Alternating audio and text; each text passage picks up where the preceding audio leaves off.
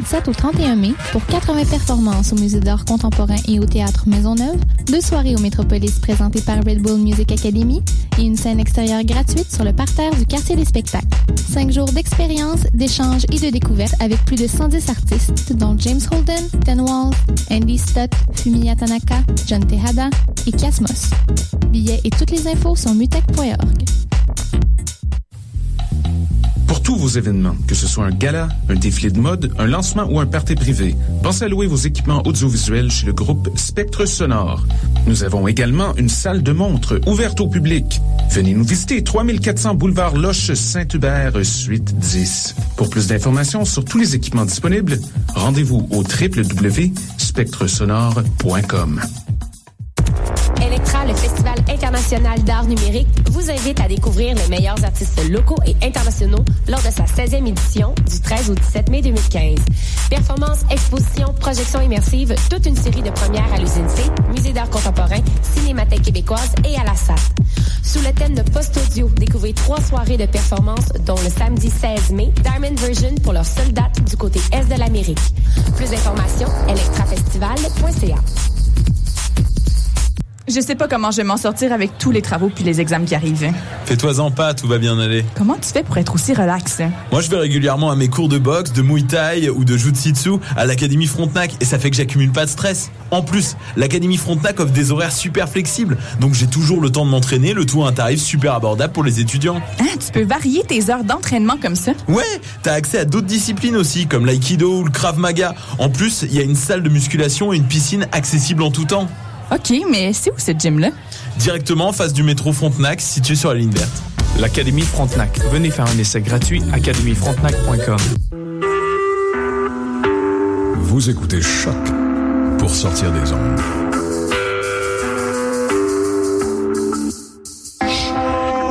Podcast, musique, découverte.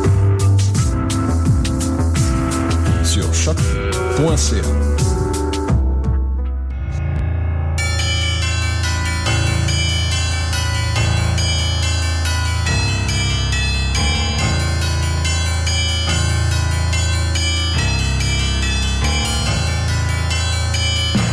Bonsoir, vous êtes bien sur Choc, c'est Mission Encre Noire, tome 13, chapitre 187, et aujourd'hui c'est les désorientés avec Jean-Pierre. Salut Jean-Pierre Salut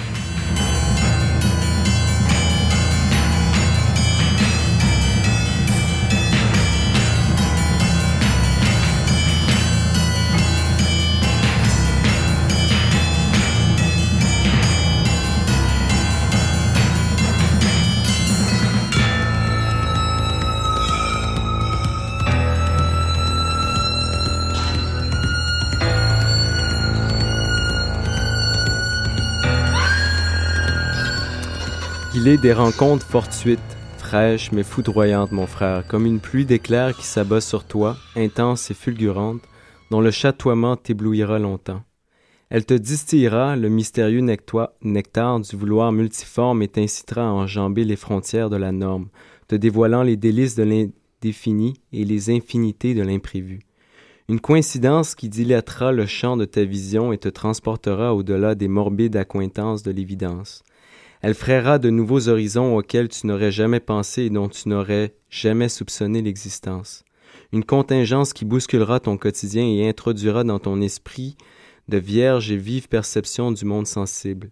Un spectre d'illumination inédite orientant son projecteur sur l'intention de notre présence, sur le sens et le contresens de l'essence même des facultés humaines, il te transformera de fond en comble. Voilà, c'était un extrait du joueur, le joueur euh, de euh, Salah Bediari, paru aux, aux éditions Béroaf en 2013. Bonsoir Jean-Pierre, bah, écoute, c'est ta deuxième de Désorienté, Ouais, n'est-ce pas? Et euh, nous avons un invité de marque, puisque Salah Bediari nous fait l'amitié de venir nous rencontrer ce soir dans le studio. Et, eh ben, écoute, on a plein de choses à dire, n'est-ce pas? Oui, donc euh, merci Salah d'avoir accepté mon invitation. Merci Jean-Pierre, c'est gentil. Alors, euh, quelques mots pour te présenter. Tu es écrivain, poète néo-québécois et néo-canadien d'origine algérienne. Ex-professeur de sciences physiques et directeur du Centre canadien d'échanges linguistiques de Montréal, une, éco une école de langue spécialisée que tu diriges depuis 1998. Tu es membre fondateur en 2001 de Passerelle, un organisme littéraire qui fait la promotion de la littérature migrante. En 2012, tu lances la maison d'édition Béroaf. Tu as publié La mémoire du soleil en 2000 aux éditions L'Hexagone, Chant d'amour pour l'été en 2001 aux éditions L'Hexagone également, Écrire contre le racisme, un recueil collectif en 2003 aux éditions Les 400 coups, Le joueur, ton roman en 2013 aux éditions Béroaf, Adèle le Sémite, recueil de poésie aux éditions Béroaf, et plusieurs textes dans des revues spécialisées comme Exit, Moebus, Art, Le Sabord, et tu contribues au journal Huffington Post Québec. Ouais, ça c'est vrai. Alors, euh, pour commencer tout de suite euh, avec euh, ton premier roman, Le Joueur, c'est un roman qui raconte l'histoire de Jérémy, un jeune chercheur et professeur pardon, à l'Institut des hautes technologies qui rencontre dans un café un homme qui se fait appeler le joueur. Alors une discussion s'engage entre eux, euh, ordinaire et anodine euh, de prime abord, mais qui au fil du temps va s'avérer déterminante parce qu'elle va bouleverser euh, sa vie de fond en comble. Alors, Salah, ma première question, c'est quelles sont les thématiques que tu abordes dans ton livre? Pour euh, le joueur, je pense le thème central euh, serait la notion de la présence euh, humaine, notre présence, mais aussi une question qui est très importante pour moi et je pense qu'elle est aussi centrale, c'est la notion de l'appartenance. La notion de l'appartenance, dans tous les sens, appartenir à un projet politique, un projet philosophique, ou bien appartenir à une euh, religion, ou avoir une croyance, une conviction quelconque. Et le livre, justement, il traite de ce processus de formation d'une conviction ou d'une croyance quelconque. Comment se fait-il qu'une personne soit de gauche, l'autre de droite, l'autre euh, centre-gauche, extrême-gauche, extrême-droite, etc., sur un plan politique? Et sur le plan philosophique, on a aussi un grand, large spectre aussi.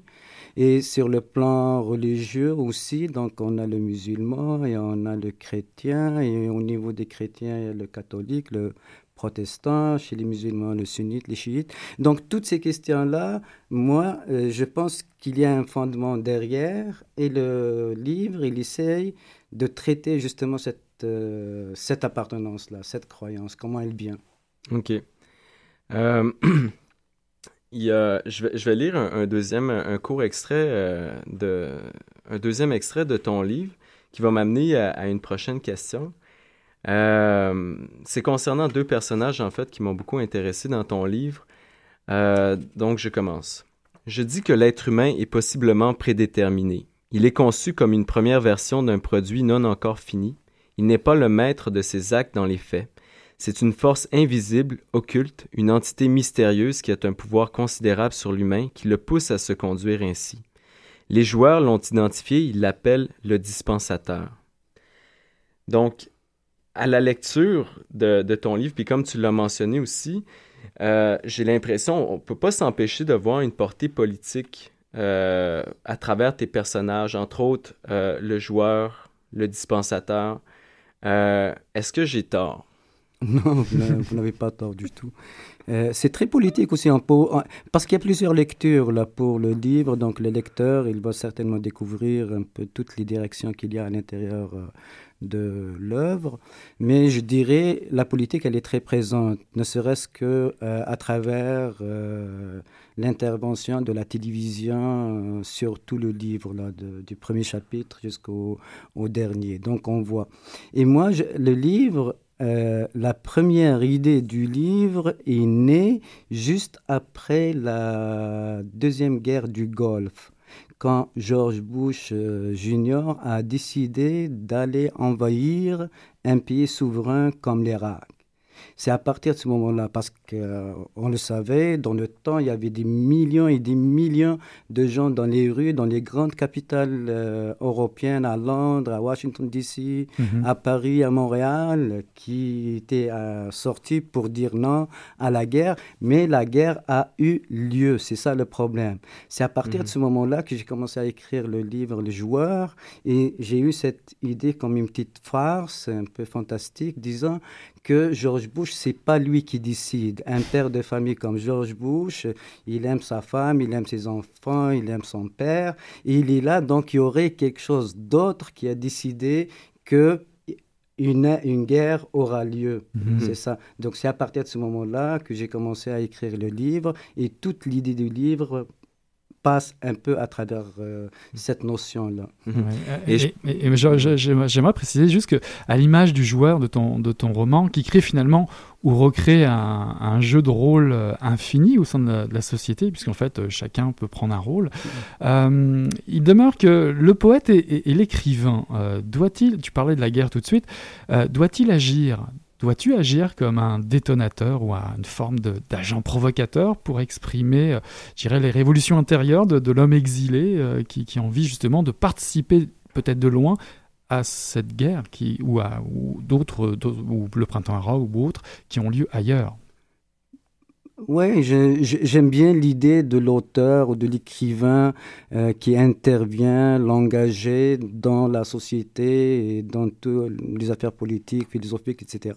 Mais je pense euh, qu'on lui a donné comme un rôle euh, qui le dépasse un peu. Moi, je pense plus que l'auteur, il peut, comme vous l'avez bien dit, être euh, un provocateur, un perturbateur, mais son rôle, je pense, euh, s'arrête à ce niveau-là. C'est pas lui qui décide des choses qui vont avoir lieu.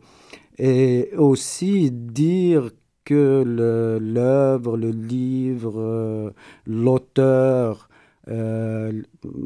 pourrait influencer le cours de l'histoire, je pense que à ce moment-là de ma réflexion, qu'il est complètement en dehors de cela. Ça pourrait donner des petites étincelles euh, ça et là, ça pourrait peut-être apaiser les choses à un moment donné, mais ce n'est pas euh, un rôle essentiel et déterminant dans le cours de l'histoire. Parlant euh, de, perturbateurs, et euh, aussi, tu parlais tantôt de ce qui t'avait inspiré à écrire euh, l'œuvre. Euh, je sais aussi que tu as un, passé en tant que militant en Algérie. Est-ce que tu pourrais nous, nous, en parler un petit peu et comment ça l'a inspiré l'écriture de Le Joueur? Oui, ça aussi, c'est la deuxième idée. Je pense qu'il y a une première couche puis une deuxième couche. Ça, c'est peut-être la deuxième couche là, dans l'inspiration qui a donné ce livre-là. Euh, mon, passé de militant dans un parti de gauche en Algérie pendant 10-15 euh, ans avant de, de, sortir et puis de fuir l'Algérie qui était en guerre civile pendant cette période-là, Durant mon expérience comme militant engagé, j'étais capable de recruter du monde qui allait euh, suivre euh, mes directives, etc. On avait des cellules, comme dans tout parti politique, donc on avait du monde. Et puis, moi, ce qui m'a frappé à un moment donné avec le recul, c'est le fait de voir des militants qui vont suivre euh, le dirigeant et sans se poser des questions. Ils deviennent comme des personnes animé juste par ce que dit le dirigeant. Et je pense que ce qui a fait un peu le, le fiasco de tout le système euh, socialiste, des pays socialistes comme l'Union soviétique, c'est qu'il y a un, une personne qui pense et les autres qui euh, euh, doivent comme absorber cette pensée-là et puis la remettre et la diffuser chez les gens. C'est un peu ça le, le problème. Donc, la les, les, gens, euh, au fur et à mesure, ils perdent de leur euh, personnalité mhm. propre. Moi, c'est ce qui m'a un peu gêné à travers mon expérience. Après coup, j'ai découvert un peu ça. On va faire une petite pause musicale avec les Sons and Jerusalem My Heart Metal.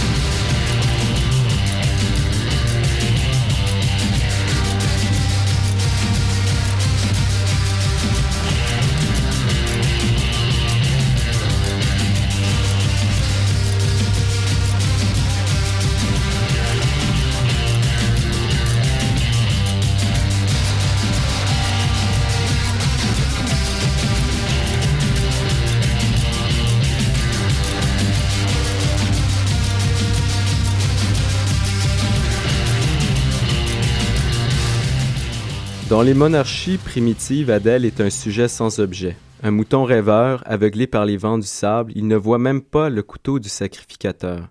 Nourri d'illusions célestes, il est patient, il aura accès à son bonheur dans l'au-delà, selon les dires de son imam. Dans les républiques tribales, Adèle est un citoyen sans cité, un homme sans bras ni droit, l'autocrate latin ainsi décidé. L'uniforme vert pense à sa place, il sera mineur à vie. Par crainte de voiler la voix de la vérité qu'à dessein de la servir, Adèle avoue qu'il est un sémite giflé par tous les vents. Né d'une petite chaleur, Adèle a grandi sous de grandes chaleurs. Marqué au fer rouge par un soleil cru, il baigne dans une blancheur orgiaque. C'était un extrait de Adèle le Sémite ou L'éclipse du printemps, poésie euh, parue euh, chez Beroaf, 2013. 2014. 2014, excuse-moi, Salah. Alors, euh, dans, ton, euh, dans ton recueil de poésie, tu nous guides à travers le cheminement de ton personnage Adèle, condamné à l'errance et à l'exil. Tu nous présentes quatre tableaux qui retracent son parcours depuis son désert jusqu'à la rive nord de la Méditerranée en passant par le printemps arabe et la tragédie marine. On en entend souvent parler ces temps-ci. Euh, alors j'ai envie de te demander qui est ce Adèle? Ouais, Adèle, euh, ouais, ça fait soupirer là. Adèle, le sémite, et le sémite c'est l'arabe, parce que le sémitisme à l'origine, ce sont des gens qui habitent dans tout le bassin méditerranéen du Sud et un peu dans ce qu'on appelle le croissant fertile, l'actuelle Syrie, Liban, Palestine, etc. Ce sont des Sémites. Donc, euh, Adèle, c'est l'arabe, le sémite, et le livre le présente euh, dans quatre situations différentes. Donc, le premier tableau, il le présente comme euh, dans son pays d'origine, soit sous une monarchie comme celle du Golfe, ou bien dans une république comme la Syrie, l'Irak, etc. Euh, on le voit en train de lutter pour ses droits donc démocratiques, les droits de l'homme, etc. Mais il, est emprisonné, arrêté, euh, flagellé, euh, frappé, etc. Ça, c'est le premier tableau, donc c'est une lutte, c'est une résistance. Le deuxième tableau, on voit cette étincelle du printemps arabe qui est devenu avec le temps comme un hiver pratiquement nucléaire euh, dans les pays arabes.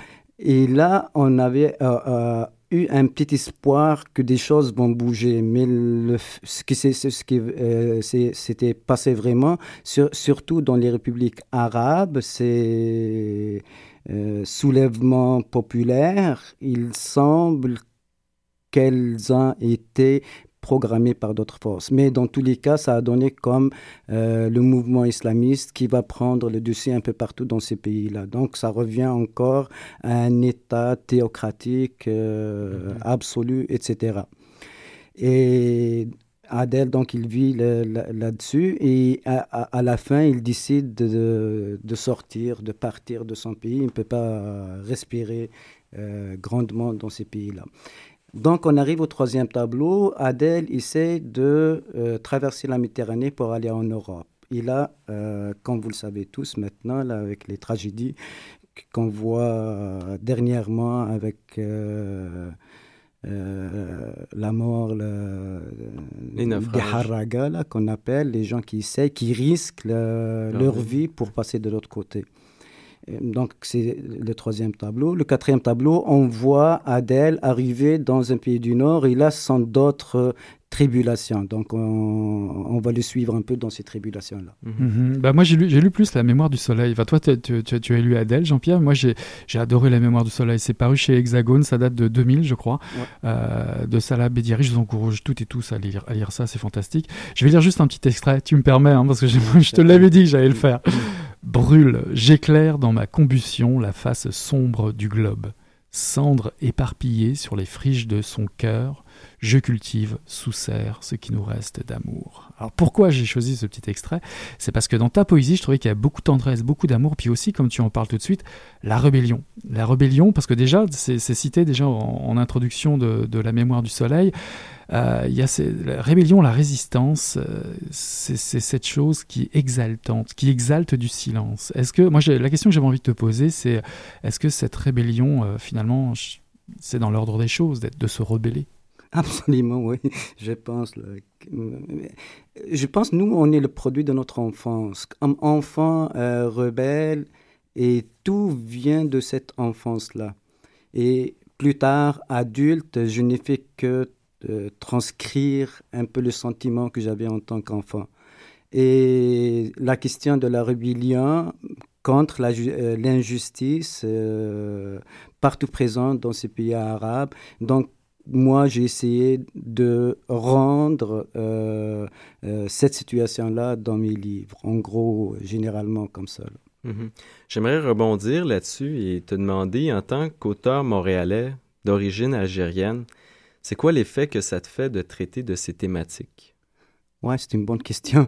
Mais je pense que euh, les thèmes euh, abordés dans mes livres, ou bien le thème, il y a toujours un thème central chez un écrivain, une blessure, euh, comme disait notre grand écrivain algérien Rachid Boujedra, il y a une blessure à l'origine qui fait que la personne va parler de cette blessure-là. Donc, dans mon cas, je pense c'est cette injustice-là que je voyais dans les pays arabes, dans, dans, mon pays, etc. Et ça reste donc tout le temps. On est l'auteur, euh, comme beaucoup de gens le pensent, euh, d'un seul livre, d'une seule idée, mais sous différents. Il y a des variantes. Et, euh, rapport à l'écriture, Salah, tu écris en quelle langue?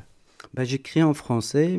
Mais ouais, mais le texte, il sort, il, te vient comment En français, spontanément, ou tu, ou tu l'entends euh, Comment ça se passe? Oui, au début, euh, parce que là, c'est une question très importante et très délicate aussi, parce que ma langue maternelle, c'est le berbère, et la langue parlée dans la rue, c'est l'arabe, et la langue euh, apprise, c'est à l'école, le français. Donc, on a comme trois langues.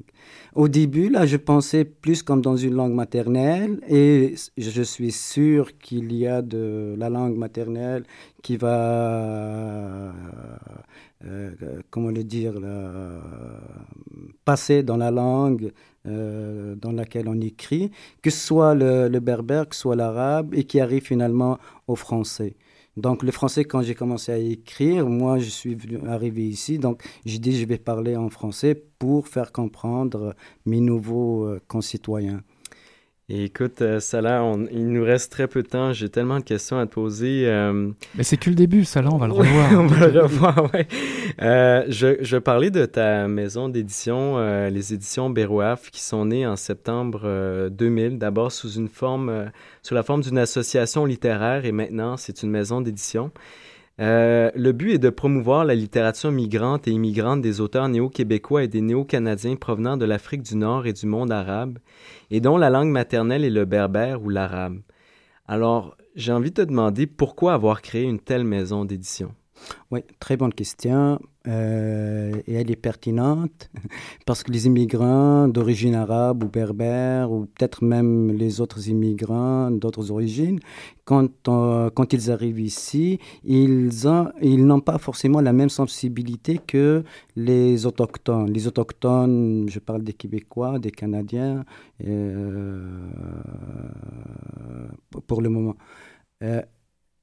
les gens qui ont du talent, qui ont des choses à dire, ils vont écrire, mais leur sensibilité, moi, je, peux la comprendre. C'est, même s'ils écrivent en français, je peux comprendre leur sensibilité. Et moi, je pourrais les, les encourager. Mais ce genre de, d'écrit, ce genre de livre, des fois, ils ne passent pas dans les maisons d'édition québécoises. Et je le sais par expérience. Mm-hmm. Donc moi, je dis, il faut donner une chance aux gens qui arrivent d'ailleurs, en ouvrant cet espace-là pour l'édition, mhm. pour les gens qui veulent euh, mhm. euh, soumettre leur manuscrit. Leur manuscrit. Et en terminant, euh, j'aimerais que nos auditeurs sachent où est-ce qu'on peut trouver tes livres. Ben, sur le site birwaf.com pour le joueur et Adèle Simit. Euh, on a d'autres livres qu'on a publiés comme Fenêtre Grande Ouverte aussi sur le même site. Dans les librairies comme euh, ici à Montréal, euh, Olivieri et la librairie Bertrand, Zone Libre et j'en oublie, il y en a ici à Montréal. Euh, sinon, pour les livres euh, Mémoire du Soleil et Chant d'amour euh, pour l'été, c'est un, un peu partout dans toutes les librairies ici au Québec. Ouais, l'Hexagone, Yeah. l'Hexagone, la mémoire du soleil Mm. et Chant d'amour pour l'été. Je vous recommande Chant d'amour pour l'été, c'est le temps de lire ça en ce moment. Je vous encourage. Et puis, allez, offrez-vous un coup de cœur, parce que moi, je l'ai eu vraiment. la mémoire du soleil de Salah Bediari. En fait, c'est Salah El Ralfa Bediari. Je le dis bien? Exactement. Ah yes, tu vois. en tout cas, ce qui conclut euh, l'émission désorientée euh, euh, ce soir du tome 13, chapitre 187 de Mission Encre Noire. Écoute, Salah, merci beaucoup euh, de nous avoir fait le plaisir de, de nous visiter ce soir. Merci à Et vous. on, te reverra, l'invitation. on te reverra bientôt, je suis sûr. Mais écoute, Jean-Pierre, là-dessus, on va préparer la suivante, n'est-ce pas? Absolument. Allez, on souhaite Salut. une bonne lecture à tout le monde et on tourne la page et on vous dit à la semaine prochaine. Bye bye.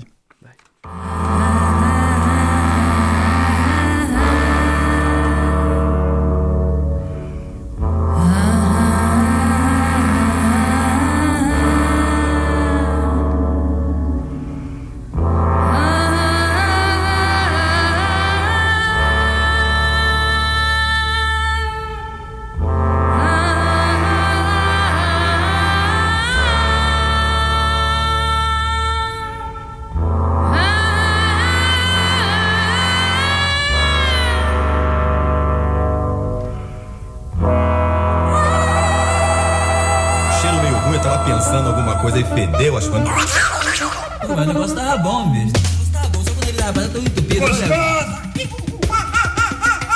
Quem diria, hein? Greta Garbo acabou de irajar, hein? É, mas eu tava falando pra você, né? Depois que eu passei a me sentir, aí o negócio ficou diferente.